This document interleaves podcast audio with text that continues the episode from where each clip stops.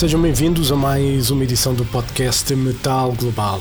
Esta semana temos mais duas entrevistas de peso. Primeiro falamos com Steve Hogarth, vocalista dos Marillion, e depois temos conversa com o guitarrista norte-americano Michael Romeo. Primeiro então os Marillion, os lendários músicos britânicos Marillion, eles que estão de regresso com um novo disco de originais intitulado An Hour Before It's Dark. Eles que se formaram em 1979 editam então agora o 20 disco de originais. A conversa, e foi uma bela conversa, diga-se, é então com o vocalista Steve Hogarth para falar então desta novidade dos Marillion. Sem mais demoras, aqui fica a conversa com Steve Hogarth dos Marillion. Metal Global. Hello, hello. Hello, Steve. Can you hear me and can I you see can. me now? I can see you, man. Yeah, Yes. there you are. How are you? Good morning. I'm very well, thank you. How are you? I could have slept a bit more. I slept like three hours. So, yeah. Oh, that's not good. Well, you you crazy kids stay up all night. You only have yourself to blame. Well, yeah, I know that. But I had work until half four, so I have a good excuse for that. So, Yeah. All right. anyway, how is everything with you? And uh, how's been these last couple of years with the pandemic and all these, you know, crazy stuff that goes on in the world? Oh, it's been. Um, in some ways, we were lucky because uh, we'd always. Recording in progress. Oh, hang on a minute. I was just recording. That's all right. No, in, in some ways we were lucky because we'd always planned to make a, an album in 2020. So we'd saved up some money so we could afford to do it and not do any shows and all all the usual sort of budgeting stuff that has to happen when you when you're going to go underground for a year or so. Um, that was the plan, and then of course the world locked down and in that sense, it wasn't too bad for us. I mean, a lot of other artists had to pull tours, and and there was major major disruption to their careers and their art and their, their financial um, situation. We didn't have that to contend with really until the beginning of this year uh, or maybe the the end of last year, because I guess like everyone else, we thought it would all be over in a year, Yeah. and it just kept going. Um, so even we rat kind of ran out. It got to a point where it was starting to make us think, "Shit, what are we going to do about this? What are we going to do about that?" We had to move uh, the European tour that we had fixed for last autumn back a year into this autumn. Um, so it did start to affect us in the end. But at the beginning, it wasn't so bad. We carried on going into the studio as normal. Um, we work in um, on, in quite a large room on headphones, so we don't need to be physically close to each other while we're jamming and ri- trying to write. Yeah. Uh, Steve Rothery, um, he wa he stayed home for most of 2020 because he, he he felt he was in a high risk group. If he caught it, he thought it would kill him. Yeah. So we couldn't get him to come out. So the four of the rest of us carried on as normal. And he once once the vaccine had happened and he got vaccinated, then he joined us. He felt a bit more relaxed. uh, it didn't affect us too Yeah. badly. We were luckier than a lot of people. Yeah, and you guys did manage, uh, as you were saying, move some of the shows. You did play, you know, some shows there in the in the UK, if I'm not mistaken. How did they go? They they, they were. Uh, I mean, I would say this, wouldn't I? Because I'm here. I'm here to sell myself to you. But uh, no, they they did go really, really well. It it had the same kind of spirit as the Seasons End tour had, in a funny way. I wasn't expecting that, but the the sense of togetherness within the band and the, the general spirit felt quite renewed. Uh, and I think that was just because it was a relief to be back out on the road, to be back in front of people. Um, it was a return, you know, you don't know what you've got till it's gone. Yeah. And once it's gone, you know, you think, hang on a minute, and and and you can value it for what it is a little bit better than perhaps you do normally on the day to day. So because we we we'd all been prevented from being able to to to play live, uh, playing live again suddenly felt like a bigger privilege, or maybe it felt like the privilege that it is. Yeah. That sometimes you forget. Yeah. Um, that's probably the best way of putting it. Yeah, and uh, you know, you talked about we taking things for granted when the pandemic hit, and uh, you know, for me it was you know I was used of going to shows almost every day. All of the sudden, two years, nothing. Nothing. You know, and I, I think in a way, and as well as with this planet that we live in, I think we take it for granted without realizing it that, like, in a split second or something, it could just go. And Exactly.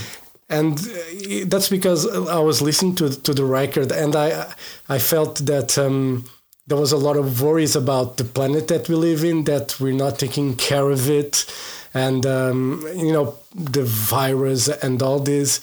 Um, how do you when you were writing was or were those concerns to you? You know, send a message to the world that listen, stop fucking up. What's Or absolutely, be be hard on yourself was an expression of that, you know, and a, and, and a message to myself as much as everyone else. Um, you know that that the hard facts are that that the planet's in crisis. There, there's a mass extermination going on. The coral reefs are dying. The glaciers are melting. Um, what more do we need, you know, to wake up? Yeah. Uh, all of the naturalists that are studying uh, nature and, and, and the professors uh, in those fields are all screaming, this is a crisis, everything has to change.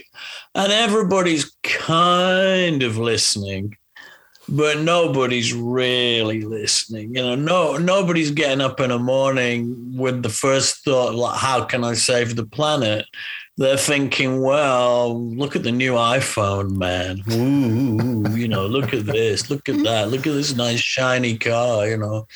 Um, we we are a bunch of monkeys uh, with with pretensions. Um, of being something greater than than a monkey, but but it's quite often the monkey that drives us.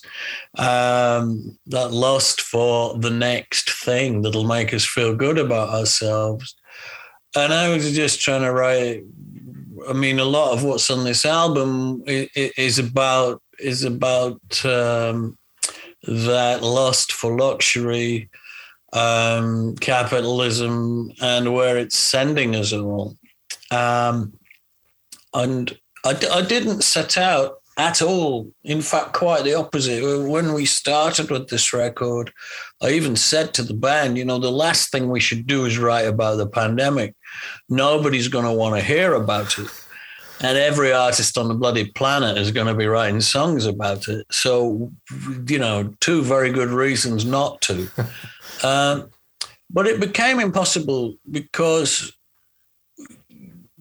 I've always, you know, lyrically, I've always written what's on my mind. I've always, my, my lyrics have just been a reflection of what I'm bothered about, what what's upsetting me, what I think is wrong or right or whatever. And there was nothing else to think about during the last two years because the pandemic was the reality. Was was was like the air that we were breathing. Well it was the air we were breathing you know quite literally. Um, so to open your mouth and say anything about being alive meant to talk about it. So although i didn't want to i couldn't help it. Um, and similarly, really, with the the the climate crisis. You know, the the climate crisis and the pandemic were the two things that were here. I mean, if I was writing this album now, then then I guess that what's going on in Ukraine would Yeah. get in there, you know, because that's that's the other one. Yeah. Um, so I've, you know, I wrote, I wrote fear about what I, my own loss of faith in my own nation. Um, I've kind of said all that. Um, I don't feel any better about that than I did, but there's no point saying it all again. Um, and and this one was really just in the grip of the pandemic, which I personally think is a direct consequence of what we're doing to the planet anyway. Yeah. The way we live has caused this pandemic. The way we live has caused this climate crisis. They're all intertwined. I don't think you'd have one without the other. Yeah. Um, and so there's there's three or four songs on the album that that that really are intertwined um, and reflect that. And then there's a couple of songs that stand apart from it. Uh, Crow and a Nightingale and Sierra Leone are all completely different concerns. You know, uh, Crow and Nightingale is just a um, came out of some words that I wrote years ago. I, I bought this book called The Book of Longing by Leonard Cohen, and he he wrote that while he was in a monastery um, in up a mountain in California. He, he he took a year or year and a half out and became a Zen monk for a while. Probably to get over some woman or other, and uh, and he wrote some poems and he wrote some really beautiful things. And then he published this little book called The Book of Longing. And I read it and wrote those words, you know, thank you for your words of longing. Doesn't really matter whether or not I understood them. Uh, doesn't really matter where they take me, as long as they take me somewhere, you know, a place where I can scream at the birds um, and and add add my kind of little squawk to your beautiful song. So it was a homage to Leonard, really. Yeah. Um, and Sierra Leone is just a little story that came into my head one day. I don't know where it came from. Um, but I imagine it's about dignity, really, and, and about having power, having lived your life with no power at all. Um, it's about a man who finds a diamond under a rubbish tip in Sierra Leone, and it's as big as his hand, and he decides not to sell it. He refuses because he can refuse, um, and so he has the power to sell it or not, and he refuses to because in doing so, it gives him more than all the money he would get if he did. um, and so that's just a funny little song about a man lying on, on a white beach because Sierra Leone is famous for its white beaches. Yeah. And he, he's lying on the white beach listening to the children playing, and he's looking through his diamond at the sky and thinking, I'm not going to sell this. You know, I'm someone else now. Yeah. Um, that's really what that song's about. I, I don't know where it came from. And you know, going back to the longing that you were talking about, Leonard Cohen, would you be able to go to a monastery for a year or a year and a half, whatever, just isolate yourself from the world and I don't think I'm anywhere near as, as pure of spirit as, as Leonard was. Um, and he must have been looking for something. He must have been looking for um, the meaning of life, I guess. He must have been looking for an answer. Um, I'm. I don't think for me. I don't. I wouldn't find an answer in a place like that. I, I'm more likely to find an answer amongst a lot of people. Yeah, and uh, you know, you were talking about uh, you know the, the, the, pandemic the way it affected us and you know now that things are going back to normal do you think we'll learn anything from it because what i see it's you know people are getting frustrated obviously like we were all er because there was lockdowns and all that but now that life seems to be resuming apart from what's happening in ukraine which is worrying you know everyone as well but you know pretending that's not happening and just looking at ourselves that life is going back to normal. Uh, do you think we learn anything or we're going to be worse than we were ever before? I don't think we'll change. I mean, I would like to think we would. Um, and it's, I mean, we are capable of slowly changing. I honestly, people have, have often asked you know, do you think music can change anything? Um, and I think it can because I think there were things that John Lennon said that changed me, and I think I, I think although he wasn't the only voice, there were voices in the 70s that changed the whole of society. Uh, and I watched that happen from being a very stiff in England, from being a very stiff kind of society into thinking in a different way, becoming more liberal, becoming more understanding of one another, becoming more more thinking about love and thinking about peace in a different way, um, thinking about um, patriotism and nation states in a different way. Uh, and and I began thinking about all of those things personally because of John Lennon, you know, and possibly even one song, you know, but he wrote a song called Imagine. Yeah. And that had a profound effect on me and set me thinking about all sorts of things, set me thinking about everything I'd previously taken for granted. I started to think about, I mean, I was young, uh, but nonetheless, it did. And I think it set the whole world. And some of the things that Lennon said that were pretty outrageous and made him very unpopular at the time, you know, and oh, who's this weirdo? with his strange Japanese girl mistress, good stroke wife, stroke whatever she is. Um,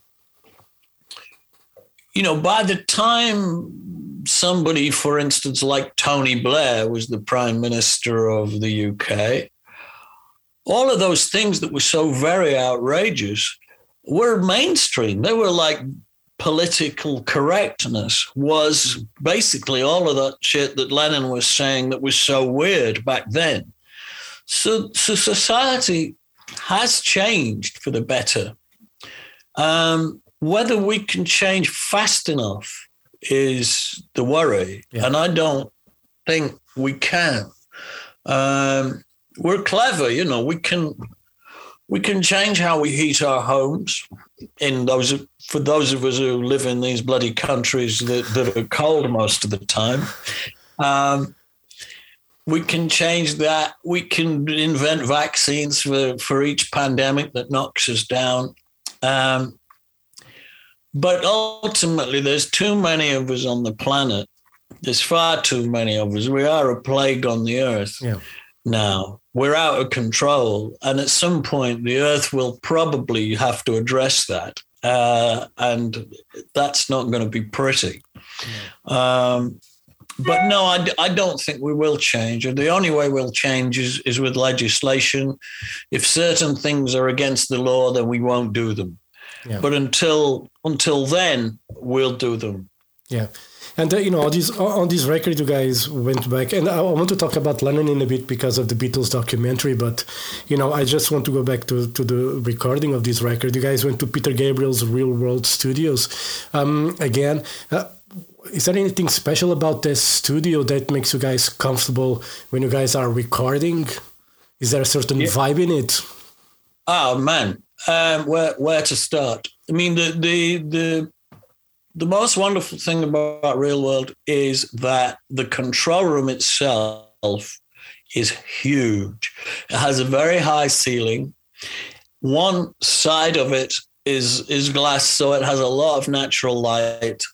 Um, and outside there's a there's a little pond with ducks and pretty birds flying around, and uh, so it's it's an amazing place on so many levels. Technologically, it's absolutely rammed with the most fabulous uh, equipment, uh, vintage microphone amps that are worth a fortune. Um, you can just, it's just great gear that he's got in there. I mean, he's obviously got loads of money and he's spent it all on really cool things. Um, so there's a great desk, there's great outboard gear, there's great microphone amps, there's great compressors, there's great microphones. The room itself is fabulous acoustically. Um, everything just sounds better in there before you even plug anything in. It sounds better just being in there. It's like a cathedral of technology. I've, I've called it that because it feels like a cathedral. It's so it's so large. So you can put the entire band in the control room instead of having everybody in separate little rooms. That was Peter's vision. Um, because back in the 80s, people were recording more and more in the control room. You know, you'd put the bass down behind the desk with the engineer standing next to you so you could talk to him, which was so much easier than trying to do it from a room with a video link or, you know, down a microphone and uh, which which which is always difficult. It was so much easier to work if you're standing next to the guy that's recording it. Um, and so Peter designed uh, Real World so that he could put the whole band in the control room, drums and everything. And because you can do that, you get a great feeling. Um, and a band, a band like Marillion needs to be, uh, we need to be in the room together because what we do is so much about chemistry. Yeah. Uh, so the more you isolate us, the, the harder, especially when we're writing um, the worse it is. So it's great to go there. The other reason we love to go there is because we have our own studio where we do most of the work. And we get so thoroughly sick of it that to get out of there and go somewhere else feels like a little treat. And and so what we do is we jam in our own studio get the ideas together which is a very slow process. We record everything. We throw nearly all of it away. But we keep just the odd little moments that where good accidents happen. And we we arrange the songs from the good accidents. And then when we get to the point where we feel we've finally more or less got a song together we go to real world as a reward for all that hard work. And we live together for um, a week or so there. Um, and that really focuses us because the other problem with having your own studio is you go there every day in the car and you drive home again afterwards. You can't have a glass of wine or a beer because you've got to drive home. Yeah. So you're always sober. Um, and um, everybody arrives every day with a really good excuse for when they have to leave. You know, we get there at one o'clock and someone's going, I've really got to be out of here at three. You know, so, so a two hour day is a long working day because somebody's going to be out of the door. Um, whereas when, when you go away, uh, when we go to real world, we all live there so we can spend all day working there. We can have dinner at seven. We can have a couple of glasses of wine or whatever, and we can go back into the studio and uh, in that in another state of mind and carry on working, which is how it's supposed to be. Um, so all of those reasons are why we go there. Yeah, and you know you were talking about Lennon. Did you watch the um, Get Back documentary? Um, I did. What do you thought about it? I loved it. I mean, I loved everything about it. Um, and I know it was very, very long, but if, I wished it was twice as long because I, I was, when I was six years old, I discovered the Beatles, you know, and I used to pretend to be Paul McCartney with the tennis racket with me and my, my friend, friend up the street. We would be Lennon and McCartney. Um, and like so many other people, each of those Beatles albums, which were very close together actually, but quantum leaps apart musically, uh, each one of them blew my mind on some level. I mean, particularly Sergeant Pepper and uh, Revolver, and and the last one, Abbey Road, just blew my mind. Um, and on side two of Abbey Road, the Beatles invented progressive rock music. Um, and and so that completely blew my mind as to what a song can be and, and the shape it can have. And I think a lot of people that then became very famous in in in in what is, became called prog rock uh, probably started with Abbey Road and just moved on out, carried on out from there. Um, so it was great. What what I loved about that movie because I saw I saw Let It Be when the movie came out years ago, and that was cut from exactly that same footage and the same period of time and the same sessions. And it was cut in such a way as to highlight the problems that the band had yeah. and, and what led to the breakup. And that became the legend. And this completely debunks that legend because the fact is they're all really having a good time most yeah. of the time. And John Lennon never stops goofing about. Yeah even during the takes, you know, Mac is singing, I got a feeling, and he's going, I bet you have, you dirty bastard, you know, during the takes. Yeah. Uh, and it is, and I, I thought, my God, you know, I would kill for a vibe like that in the studio. You know, you, and, and this was supposed to be a bad vibe. Well, it's a better vibe than any session I've ever been in. so amazing. It was great. It was great to see that that uh, that period of time, which was supposed to have been so corrosive for the band, kind of really wasn't. And that the differences they had were were so much smaller than the way the legend had presented them. So I, I loved that as well. Yeah. And, uh, you know, going back to, to you when you joined Marillion back in uh, 89, um, did you get a lot of backlash from fans because, you know, the band was very successful. You know, people hate uh, uh, lineup changes. People hate when they mess with their band. You know, as people say, because it's their band, it's not the band, it's that person's band, and they get annoyed when you know something changes. Back then, do you felt a lot of the backlash? And um, you know, let's imagine if that happened now with social media and all that would you be able to oh survive? yeah, yeah, I don't know. I mean, I was lucky, I guess, that that there wasn't social media back then, and so you don't have all those shitheads uh, expressing their opinion all the time, uh, because I've learned over the years it's the biggest shitheads who shout loudest. Yeah, that's for sure. You know, the the the kind of people who, if you met them, you wouldn't give one moment's thought to their opinion. They're the ones who shout loudest, and they're the, and because you haven't met them, you just assume they know what they're talking about. Yeah. If, you met them, it wouldn't bother you at all. Um, and that's quite.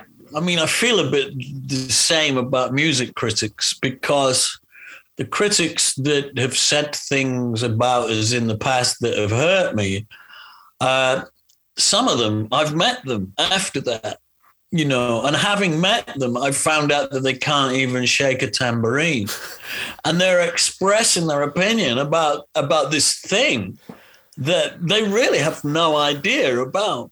Uh, but and so it's but it's easy to forget that when you just read a review and oh my god. Um, and I read something on, on a I read something on a wall in, in a in a in a church once, and it said, "When somebody insults you, it is the part of the insult that you believe to be true that hurts you." And I think that's really kind of it.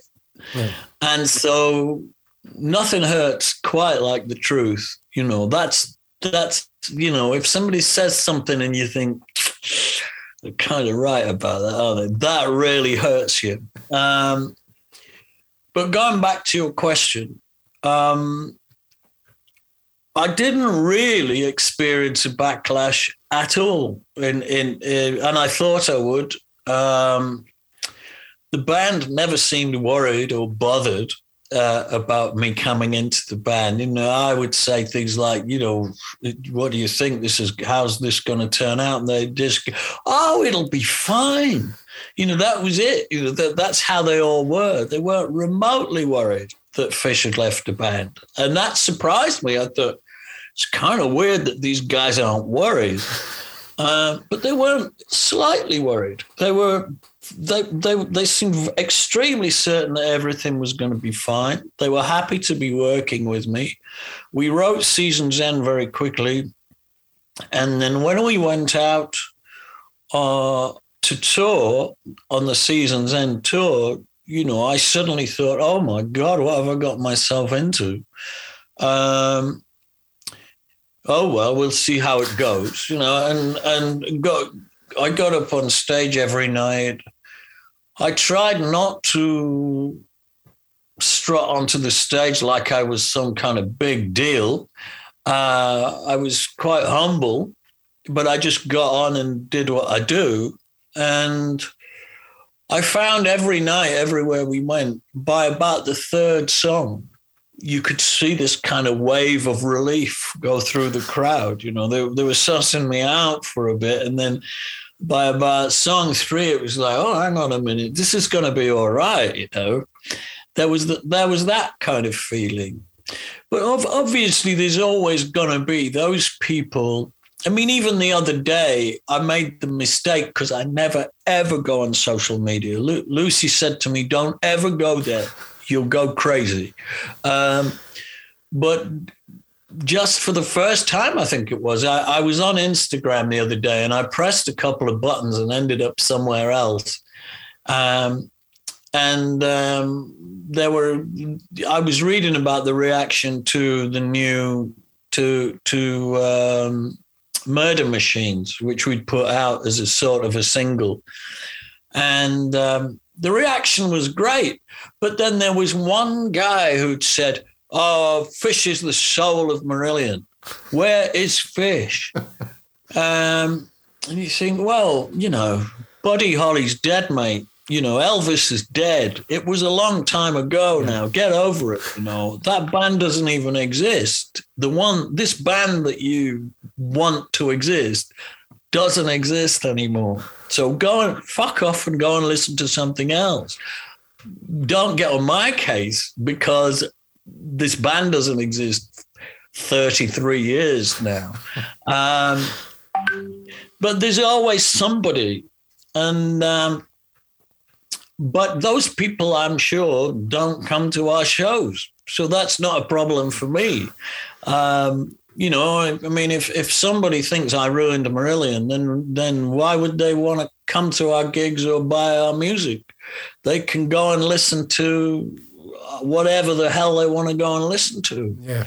Old Genesis for the rest of their lives. Pendragon. I don't know.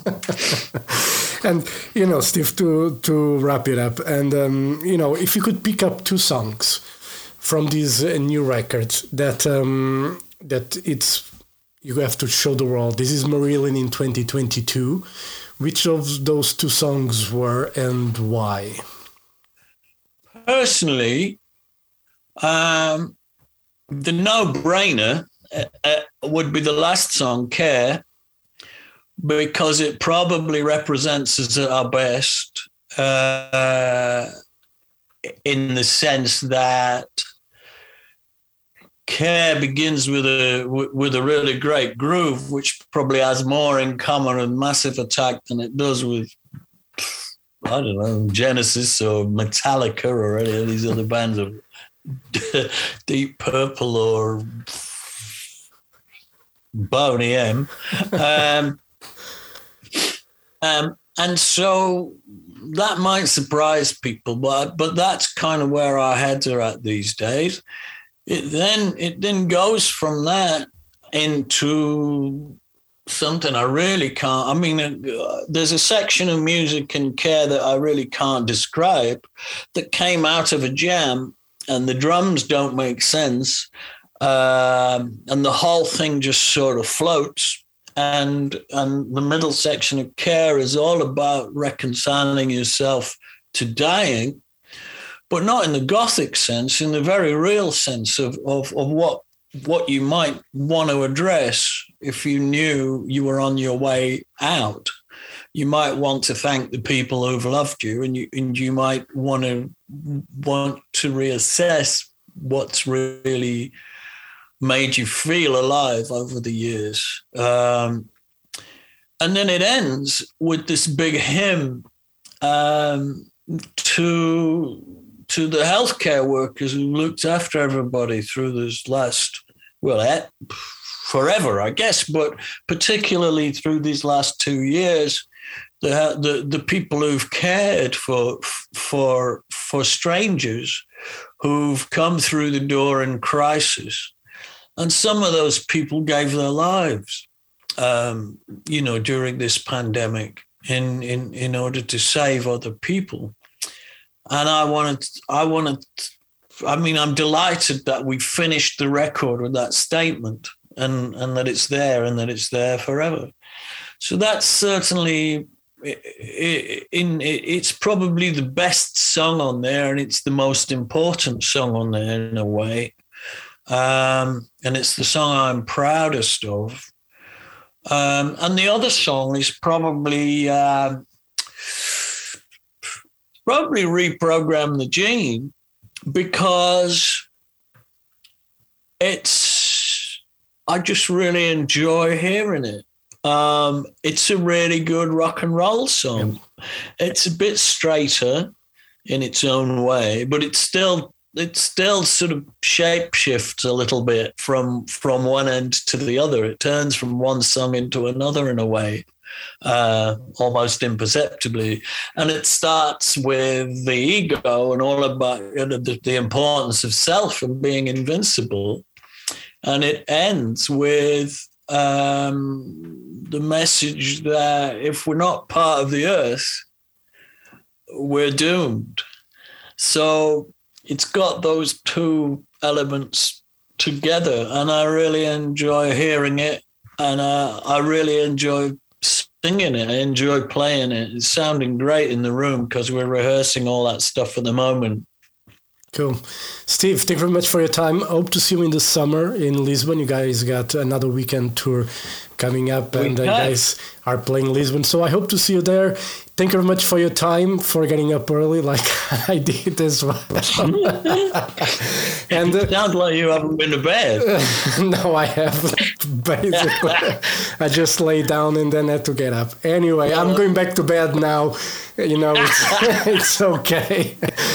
All right, Steve. Thank you very much for your time. Hope I, to see you I in really the summer. Enjoyed that. I All really right. enjoyed that. That's been my favorite interview yet. All right. So thank you so much, Jorge. Thank you very much. I hope to see you in the summer, all right? Come and say hi. All right, I will. Thank you. Bye-bye. bye. Bye.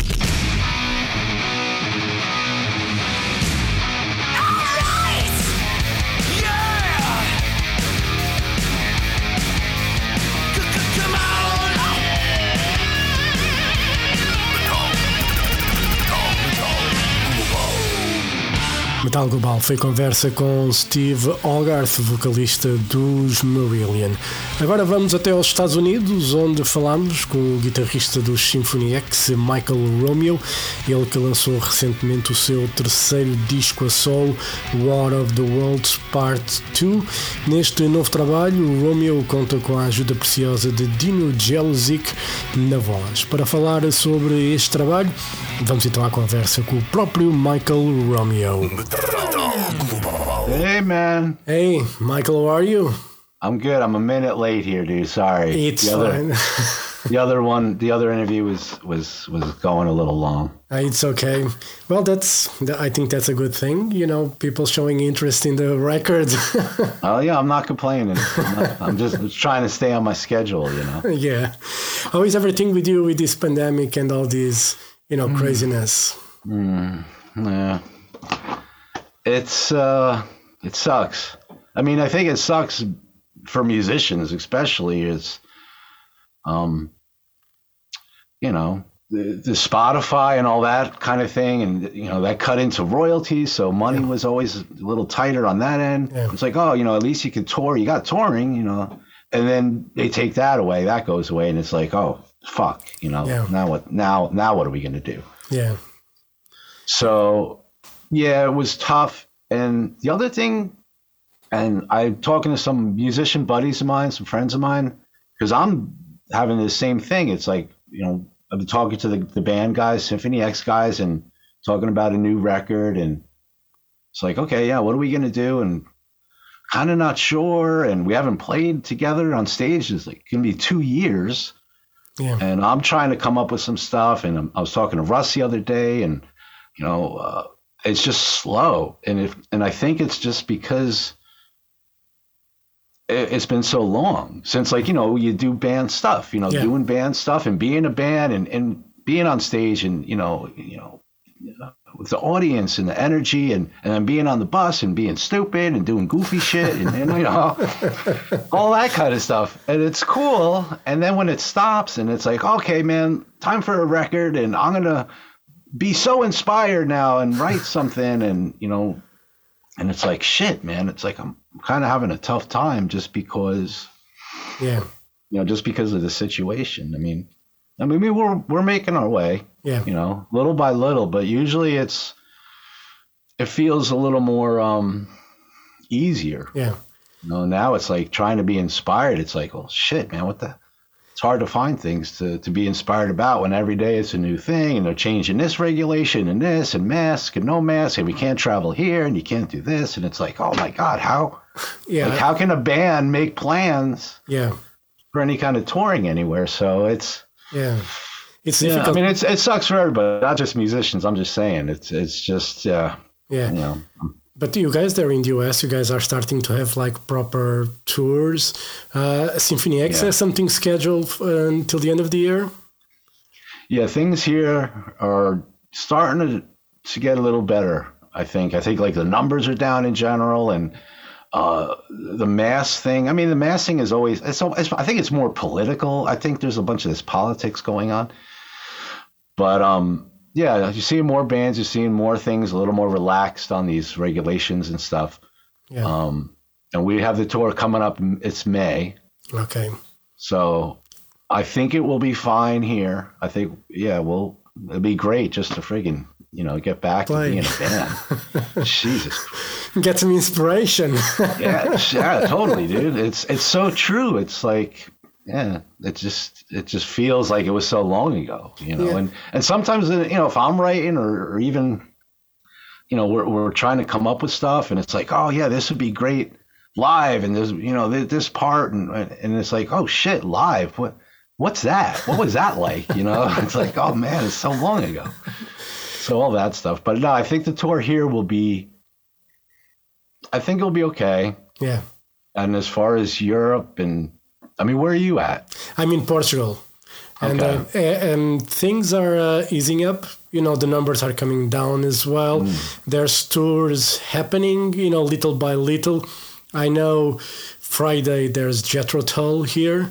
And Oh. um, I think in March there's a couple of like international tours already happening. Like it's smaller bands, but stuff uh, stuff is happening. So I think the all of Europe has realized now that um, you know even though Omicron is here, it's going to stay here. But with the vaccination rates and everything, they have to start to open up because you know it's not feasible for anyone. You know, Yeah. like mentally, economically, you know, something needs to give and i think now with vaccination and all i think people are a bit more you know at ease with that so hmm. you know i'm i'm looking forward to see Jethro Tull you know i think it's the first international band i'm going to see in two years so Yeah. i'm just you know bring it on i want to see I, dude, I, I agree. I, I agree. Cause like, yeah, two years and, and here there was just, you know, everything's, you know, shut down or locked down and, and, you know, there's not a lot of new music and, um, you know, I love going to the movies or, Yeah. you know, going to dinner with the wife and doing the thing, and it's like, man, it's just like, oh man, you know, there's like there is no movies. Like, Yeah. what's the new movies? There ain't, and even if there was, the fucking place is closed. Yeah. So, and like with concerts, yeah, I think people, it's like, okay, I mean, yeah, we we have this situation. Let's figure out a way where everybody's not totally depressed and broke, Yeah. but we can still kind of manage to get on with with life. So, Yeah. And you know, I think we took a lot of for granted. You know, it's it's crazy how like a virus, and um, you know, because we're going to talk about War of the Worlds Part Two, which is based on the you know on the novel, and um, that talks about alien invasion, but a virus can be a fucking animal, alien Yeah. invasion and can fuck us up. yeah, dude. I mean, and all that stuff, you know, with with the solo record, yeah, it was written before any of this. And, and there's even some things. It's like, yeah, the album, yeah, it is War of the Worlds, but it's not telling a story beginning to end. And there's some metaphor in there, and yeah. you know, and even the song "Divide and Conquer," it's like, oh, the aliens, you know, letting us destroy ourselves, and then it's like, oh yeah, we kind of are, you know, you know, things are already going to hell just with us, so they're just hanging back. It's like, oh yeah, man, they're gonna fuck themselves up, so we don't, you know, we'll, we'll just come in later. I'm sure if they're watching, they're like, well, they're doing a good job themselves. They don't need us. You know, it's and that was all kind of written before all this, and it's just like, oh my god, yeah, man, it's like. Do you have like a crystal ball or something where you No, can? I just, I'm just trying to be creative and have fun in the studio and do things. And Oh, when did you start? When did you start writing for the for the record? um, the band was, you know, the band was on a little break in the 2017. I think that's when I started. 2017. Yeah, I think. And yeah, you know, the band, you know, had some downtime. I'm like, oh, you know, maybe I'll, I will do. I haven't, you know, really done a solo record except, you know, way back in the day, and that was really a demo thing. So I was like, okay, you know, there was some other things I wanted to do, maybe some more kind of electronic stuff, and definitely more the cinematic thing, and noodling with different instruments. I got a bunch of toys around here. It's like, oh, it'd be kind of cool. So 2017, I started, and usually when I start to write, I'll just keep writing, man. I'll just, you know, you get in the groove, you know, you get in the groove, and it's like, oh yeah, man, this is, you know, going. And a couple months down the road, I kind of stop. I take a look at what I have. I'm like, I was like, oh man, I got a lot. You know, I got more than I'm gonna need. And then, yeah, like right from the beginning, I knew it's like, okay, I'll take half. I'll take half now, and I'll concentrate on those. And these other ones, I'll you know stick in a folder here. I'll put off to the side, and sometime in the future, um, you know, get back to those. Yeah, So I did the first one, it was all good. And then 2019, you know, the band, you know, everything was good. You know, Russ was going through some stuff and, um, but, uh, you know, everything was coming back Yeah. normally for us, you know. Um, we did some touring. It's like, all right, man, this is great, you know. Um, we had tours lined up for 2020 here. And um, that wasn't until I think April, I think, of 2020 was the, the, the Symphony X tour here. Yeah. So in the beginning of the year, I thought, okay, you know what? Maybe let me let me get those other songs. Let me just try to get that done. I had a couple months there. I was like, I could probably get this done, or at least a lot of it. yeah, And then you know, Symphony X, we're starting our tour. We're going to be talking about a new record and get that moving. And then yeah, you mean the rest, you know it's history. you know, you know how it went. didn't didn't go as planned. So, um, obviously, all the tours was canceled, and uh, the record. Yeah, there was a lot of delays. Uh, this is closed. This studio's closed. The, you know, there was a bunch of this stuff. So, Yeah. um, it definitely knocked the whole scheduling of everything off. Yeah, and, But I still, I mean, I was able to get it done. I mean, the record's been done for about a year yeah, you know, it's been kind of just sitting around for a year and, you know, going back with the label about the right release time and I'm waiting to see what's happening here and all this kind of stuff. And, you know, the tour being canceled in 2020, And then it's like, oh, 2021, we'll be okay, man. It'll be cool, man. And then it's like, are you fucking kidding me? so just the, the schedule of everything got Yeah. got totally off track. But, but it's amazing. I've been talking to a few bands, and uh, uh, and some of them they already had their albums like over a year ago done. And like you said, they have been sitting on it, just waiting for the time to release. And now I think they cannot wait any longer because you know it's here. We have to just, you know, tour or no tour, we have to put we have to put it out. You know, it's you cannot wait any longer. I guess it's just you know yeah, I mean, yeah, I mean, everything just it can't be like just this indefinite holding pattern of Yeah. everything. It's like okay, um, but no, man, I, I think I think things are going to start to to ease up. Yeah. I mean, I hope. Like I said, I think our tour here in May, it'll be it'll be fine. yeah. And and like we need to play, like we need to get back to band stuff and and definitely talk about the record and get the record back on track. Yeah. And uh, you know, for this record, they have Dino on vocals. How did it came about? Oh, I mean, early on when I when I wanted to, you know, I said at the beginning of 2020, it's like, all right, let me dive in, try to get this stuff finished. I mean, a lot of the drums, guitar, and bass was done, and um, uh, my buddy Rick, who sang on the first one, I mean, you know, friend of mine, kind of local guy, unknown guy, and I thought it was cool just to kind of give, you know, give an unknown guy a, kind of a chance, and yeah, come on in, man. I mean, somebody gave me a chance and, in my band, and it's like, okay and you know, I thought he did great. And then this one, it's like, all right, you know, maybe I'll do something different. And I thought even about maybe having a different singer on each song, like that kind of thing. And I was like, ah, nah, nah, maybe that's, nah, that's not, you know, that's maybe that's not the right thing. And and I was looking at some other different singers, maybe, oh, who could I get? And and I was talking to Simone one day, and he was like, "Oh man, you know, just ask Dino. You know, him and Dino are close friends."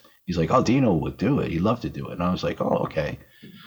Um, so I got in touch with Dino, and he was like, "Oh yeah, dude, man, I'd freaking love to do it. It'd be awesome." So started, you know, sending some tracks, and he sending back some stuff, and it was like, "Oh, dude, this is right on point, man. It's fucking perfect." It's, you know, and and it has that thing where it's like, yeah, the aggressive stuff could be aggressive, and then there's like a, a lighter song, and the emotion is there. So yeah, it worked out great. Yeah, you know, I listen think, to he, the, I think he did a great job, man. I think he did a great job. yeah, listening to the record, I, I think he, you know, instrumentally, I, I really love the cinematic vibe that he has. You know, especially the the interludes that you have there, the instrumentals.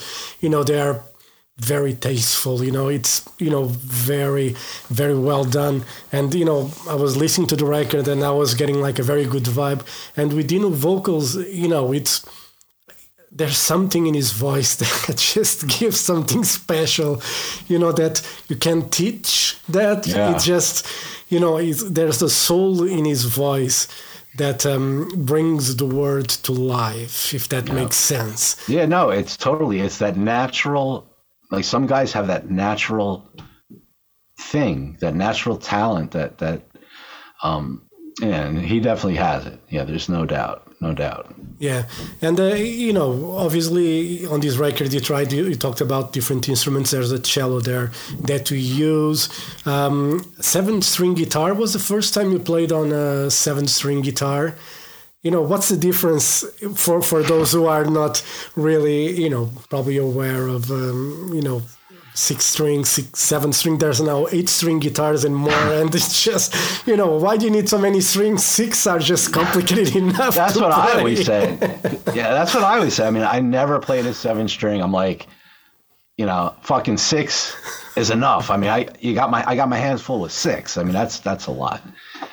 But um, I thought, you know, with the first one, with the first album, I was like, all right, what can I do that's different? And there's like some, you know, different kind of electronic stuff, just like this metal dubstep, even on the, you know, just something different. Yeah. And so with this one, it's like, well, what can I do that's different than, you know, maybe with what I do with the band or something. And um, yeah, it's like, all right, let me try a seven string. And like you said, it's just one more string on there. It's, you know, the lower string. So it's a little heavier, a little darker. And I thought that would work on, um, there was a couple songs I thought that would be cool on. Yeah. So uh, yeah, I you know I called my uh, my guys at Caparison Guitars, and they were kind enough to let me check one out.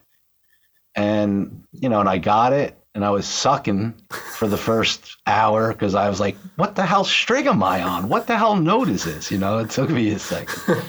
but then it's just like anything. Yeah, it's like okay. I mean, it takes a minute to get used to, and then it's like, all right, I'm good. With with seven strings, what's the tuning that you use for the? Because normally the lower strings are the E. So with the seven string, what's the tuning that you use? It's still the E, and then you change the other ones. How does it work? Uh, what did I do? I think because all my guitars are tuned down a whole step. They're all. I mean, yeah, all my guitars are tuned down, and I think that one I tuned down, and I think it's a low A. Yeah, I, I'm pretty sure. I gotta check.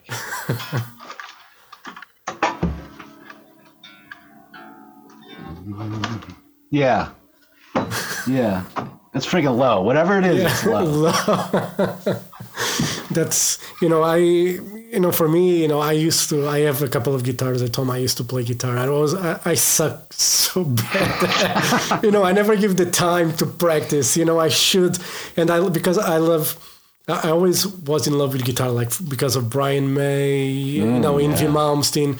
You know, I always love. I, I love, especially when you played like the neoclassical stuff on guitar. It's just, you know, there's something special on it, and I always tried. But you know, when it comes to arpeggios and shit like that, I'm suck. I suck so bad. You know, I don't understand. You know, what's happening with the fingers.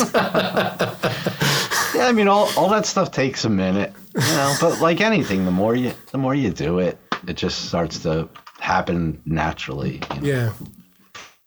You know, For I, me, it's like, yeah, you know, Yeah, you know, for me, it was I always like try to find tutorials and stuff like that, but you know, I just, ah, you know, it's just one of those things, and uh, you know, obviously, uh, you know, the War of the Worlds. I, we talked about the H.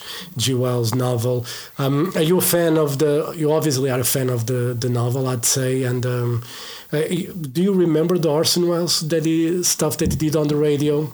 yeah, yeah, yeah. No, I I know the story of that whole thing, and that really kind of didn't make its way into it too much. Yeah. Like I said, I, I was thinking more of the music, and and with the cinematic stuff Yeah. and the orchestral stuff, and, and what would be a good topic or a theme. Yeah. You were saying like what would be a good theme where that would make sense Yeah, you know so that's why um you know i always just try to find something I, I, that i think musically i could do something cool with yeah, you know um if it was war of the worlds or if it's paradise lost or the odyssey or something it's like oh okay well i know what that's gonna supposed to sound like. I know what that should sound like.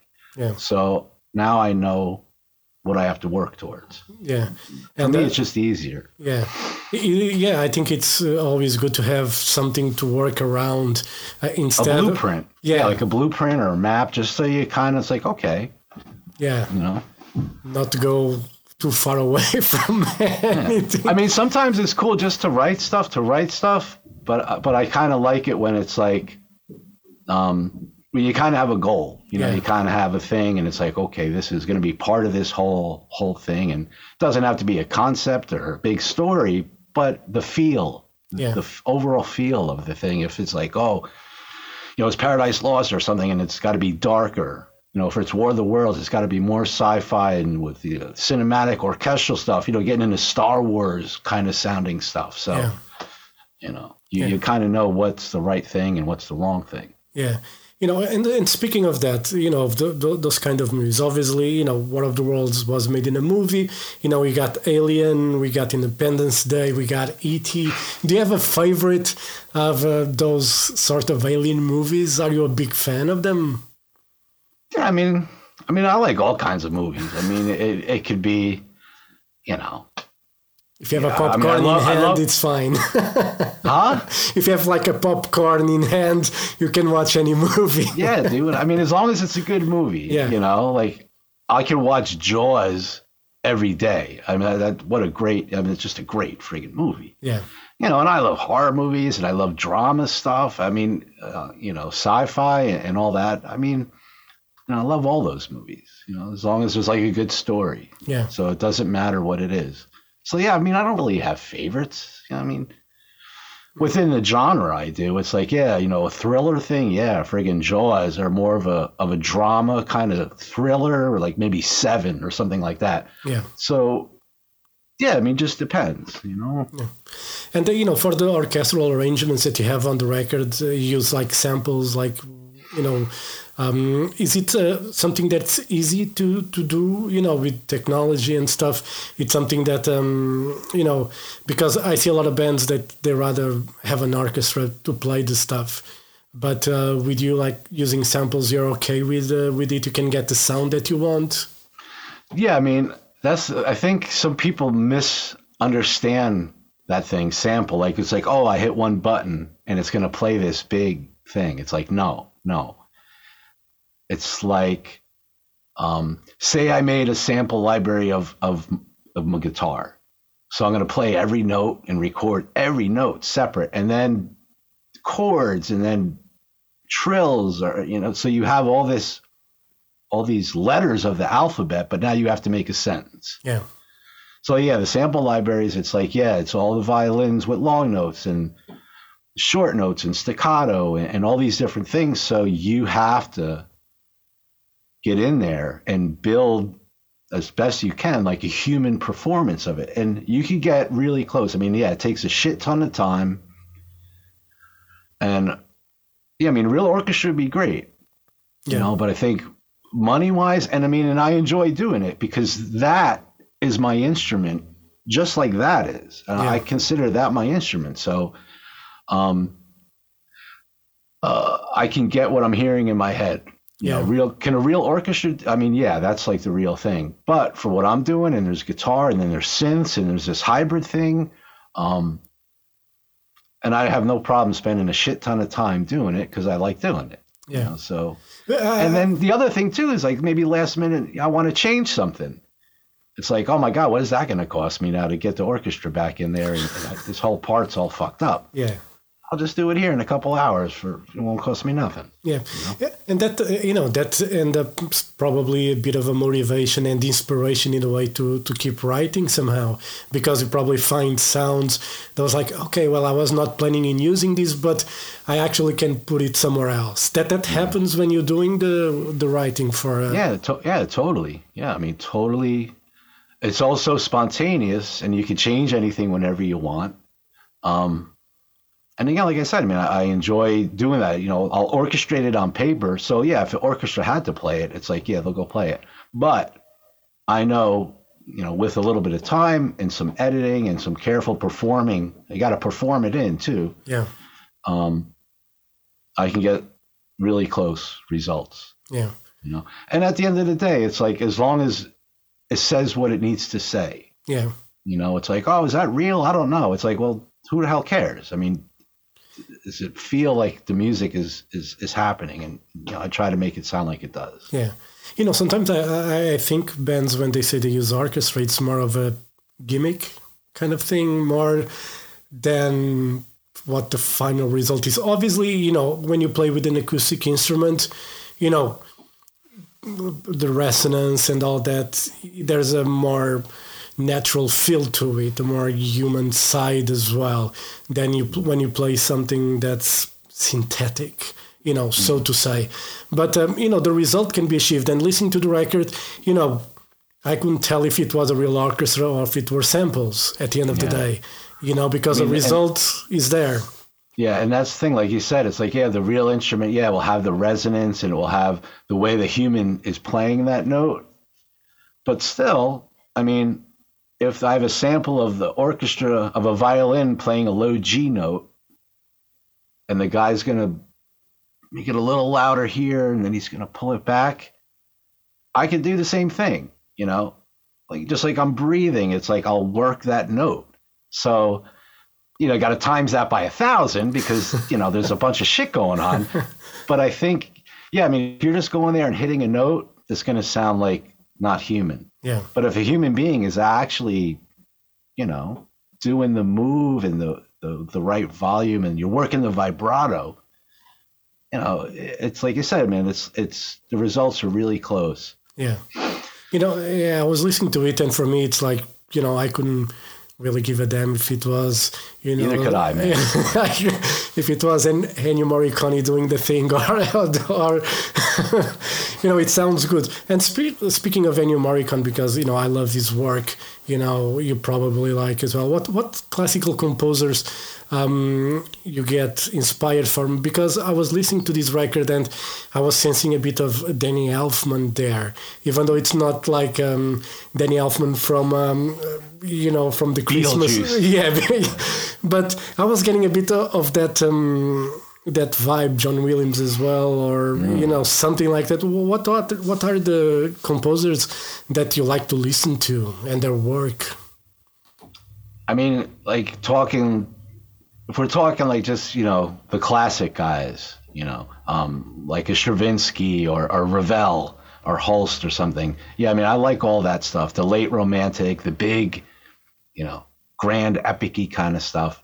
And then John Williams is my favorite because I think um, he always has that, you know, especially if it's like a Star Wars movie or if it's one of those, you know, Harry Potter or yeah. E.T. You know, there's this very just late romantic, big orchestral um, sound, and um, and I think the thing with film music, it's like, yeah, I mean, I can listen to the Rite of Spring, you know, and it's forty five minutes or whatever it is. But with the film stuff, it's like, yeah, these are like little songs. It's like, oh, you know, here's the Imperial March, or here's, you know, E.T.'s theme, or Harry Potter. And it's like these little things, Indiana Jones, you know, I mean, everybody knows, you know, yeah. da, da, da, da, da, da.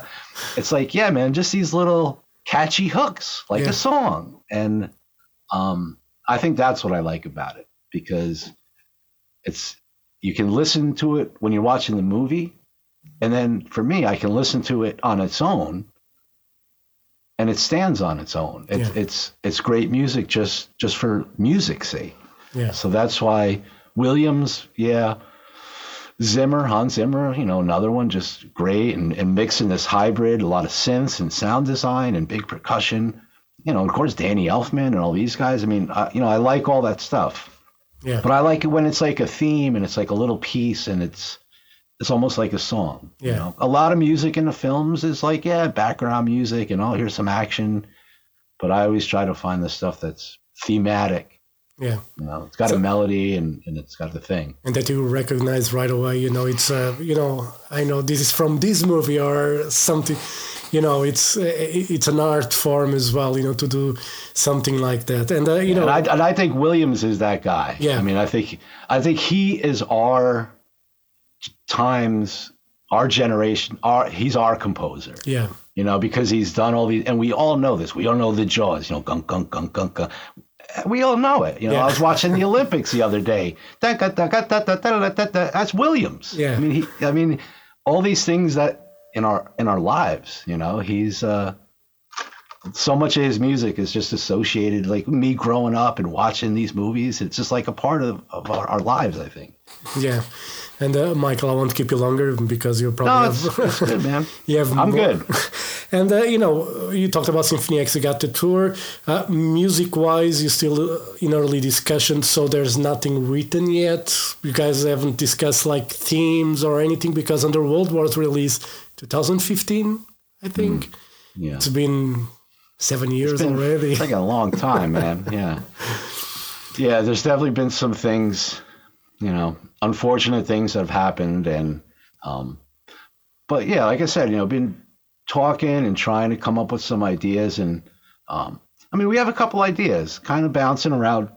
And it's not like I have nothing. I mean, I have a handful of riffs here, a little piece of something here. And it's just taken, you know, just taking a little longer than normal. And I just think it's because of, of the strain with all the crap and then us really just not doing band stuff for yeah. so long. You need to feel. You need to feel if you're still a band. You have that doubt Do you have that About about, about being what? still being a band in a way? You know, because it's been so long that you guys play together. Do you have that feeling like, okay, we're going to play? I I know the guys for so long, but can we still do it? Oh yeah, nah, man. I ain't worried. I mean, as soon as we're, you know, we start practicing and all that stuff and that whole feeling of, yeah, I ain't worried about anything. I mean, you know, because we're all still playing, we're all still practicing. It's just that we're kind of spread out. So, but once we're back together in a room, and that starts to happen, and you know, we're on the bus and and the, the shows are going well, and then it will feel like, man, like this is normal again. yeah, And I think writing will be just so much easier be like, oh yeah, man, this is what we do. Yeah. You know what what happened? You know, two years like we didn't do shit. yeah. This is what we do. Do you, do you think playing the songs that you haven't played in so long might inspire, you know, what's coming up for Symphony X? Would you get inspired by that as well? Yeah, I'm sure. I mean, I'm sure we all would. You know, I think I think more just the experience. You know, being in front of the audience and getting that reaction and. and and like I said, stupid stuff on the bus, goofing around, and all the jokes and all that bullshit. You know, what I mean, it's all it's all good stuff. It's all you know. The good times are the important things. So if you're coming down to write, yeah, this is all fresh in your mind, and and you're feeling good about things, and you're inspired. But but but not doing it for so long, Yeah, it's like, oh man, it's like shit. This is really feels distant. It feels like like it was so long ago. yeah. And do, do you do do you think you could do like a solo tour? Um, would you ever consider that, or you prefer when it comes to touring, do it with Symphony X? Yeah, I mean, obviously the band is the priority always. Um, if the right opportunity, yeah, I mean, sure, it would be cool. But the thing, the thing about the solo stuff is that um, with the band, for instance, um, we're working on a record, and we know we have to do it live. You know, we know we have to reproduce it, and we learned that lesson. I think Odyssey was the the lesson that we learned. It was like, okay, yeah, we have all this stuff, and as we get to rehearsal, and it's like, oh well, there's this violin part here, and it's like, well, I, I could play that if you play this other part. So there was a little bit of this getting it to sound as close as we could, Yeah, and I think we we got it okay. But now knowing that, it's like, okay, if we're recording a record and we're tracking and we're putting stuff down, it's like, okay, you know, we can't overdo it, can't just start throwing shit in there just to throw it in there. It's like we need kind of need to be conscious of being able to reproduce it. yeah, With the solo record, I mean, it's just me down here, you know, and the guys playing on it.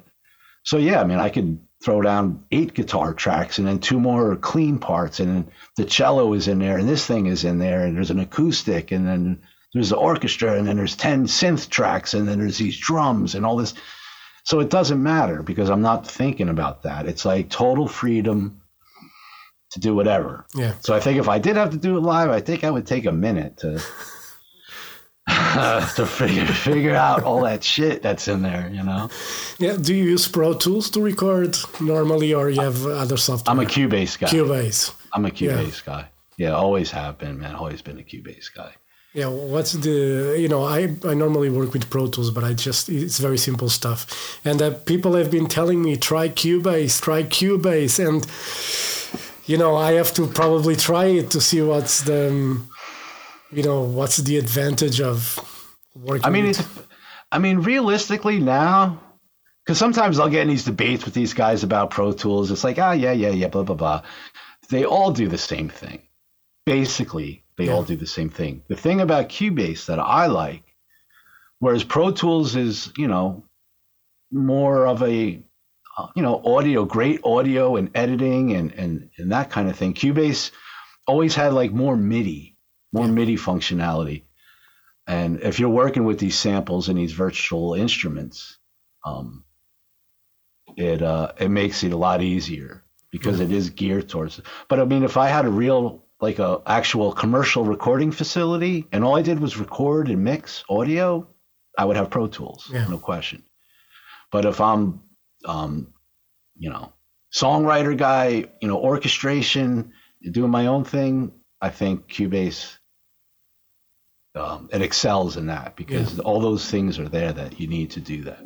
Yeah, yeah. I guess that most musicians they probably work with Cubase because the people that I talk to are musicians or they work with bands, so they always mention Cubase, and I'm like, I, work with Pro Tools.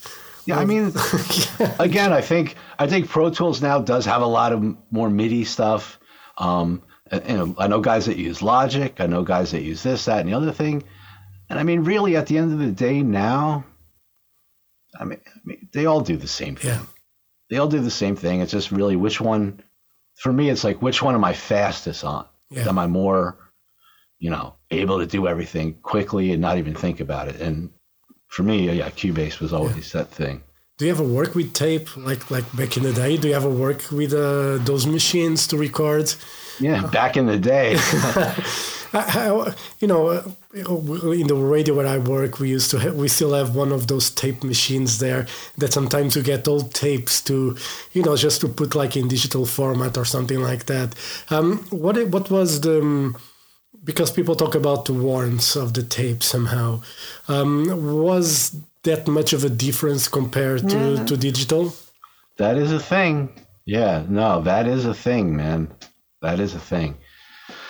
Getting that analog saturate, that tape saturation. I mean, there's definitely a thing. But I think now a lot of there's a lot of tools um, with digital, you know, that that can replicate that or, or, or kind of do that thing really well. And and at the end of the day, as as long as it sounds like how you want it to sound, you know, Yeah. it's cool. Yeah. You know? Yeah, I think all that stuff, like you know, just talking about the samples before, where that how far that technology has come. I mean, the same with the audio stuff. I mean, so many tools out there, so many different things where you can get some of that warmth and um, there's these things, you know, it will emulate an old analog device, Yeah. and there's all these kind of things. So, I mean, yeah, would it be great to have a freaking tape machine down here? Yeah, but I'm not. I don't even know where the hell to buy fucking tape. Where the hell do you even buy it? Do they still make tape? That's what I'm saying. Like I don't, I can't run down to the store and get you know a two inch reel. I mean, Yeah. I, I don't even. And how much would it cost? You know, holy shit. you probably with that money you probably get like all the waves plugins and whatever plugins.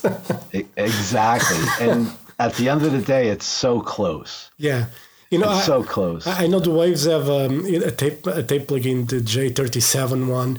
That you know, I actually use that one when I when I mix my radio show. You know, it's very basic. Obviously, I have already the the jingles and stuff. I just do the voice and put the interviews. But you know, when I do the mastering, I have the J37 plugin running because I just love that. yeah, and it and it's really doing such a close job yeah, to like you know the actual hardware, and and as long as you're happy and it does what it you know what you want to hear, then Yeah. it's like yeah, I don't care if it's the plug-in or if it's the real thing. yeah. The plug-in costs you know. Hundred bucks. The friggin' real thing, you know, you know, $100,000. $50,000. I'll take the plug-in. any day. Yeah, any day. All right, Michael, thank you very much for your time. Love this new record. Uh, wha- it's great to hear Dino on it as well. But um, I think you excelled a lot in the composition of this uh, of, of this record. You know, it's been brilliant listening to it. You know, even when you're shredding, there's also a purpose in it. You know, it's um, it you know everything makes sense on this record and i love listening to it and you know i'm a huge symphony x fan i saw you guys in lisbon and saw you guys at bloodstock i think that was the mm. last time i saw you guys play and you know i just want to see you guys again and new music as well i'm sure the Yeah, fans no, are asking for it yeah, no, we know. Believe me, we know, and, and we're on it. You know, we're on it, dude. It's, it's just gonna take a minute. You know, we gotta get back in the groove and let things kind of get normal again. And and once shit's rolling, it, it will be great. You know, It's- fingers crossed, man. yeah That's the thing. fingers Always- crossed Yeah. michael thank you very much for your time all the best for No, the thanks. solo record and i hope to see you soon all right All right, man. Thanks thank you very much have a great day thank you Awesome, man. bye bye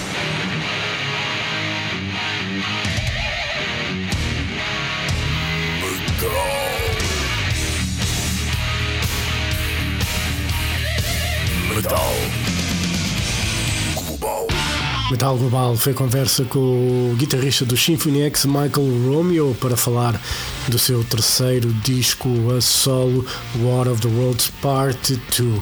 E assim chegamos ao final deste podcast, programa como lhe quiserem chamar. Podem seguir, dar like, fazer uma boa review deste podcast em Apple Podcasts e no Spotify. Podem fazer like na página do Metal Global no Facebook e podem me seguir no Twitter e Instagram arroba Mountain King. Eu volto no próximo programa. Um forte abraço. Children of the night, you will live through the centuries to come, as I have lived. Good night.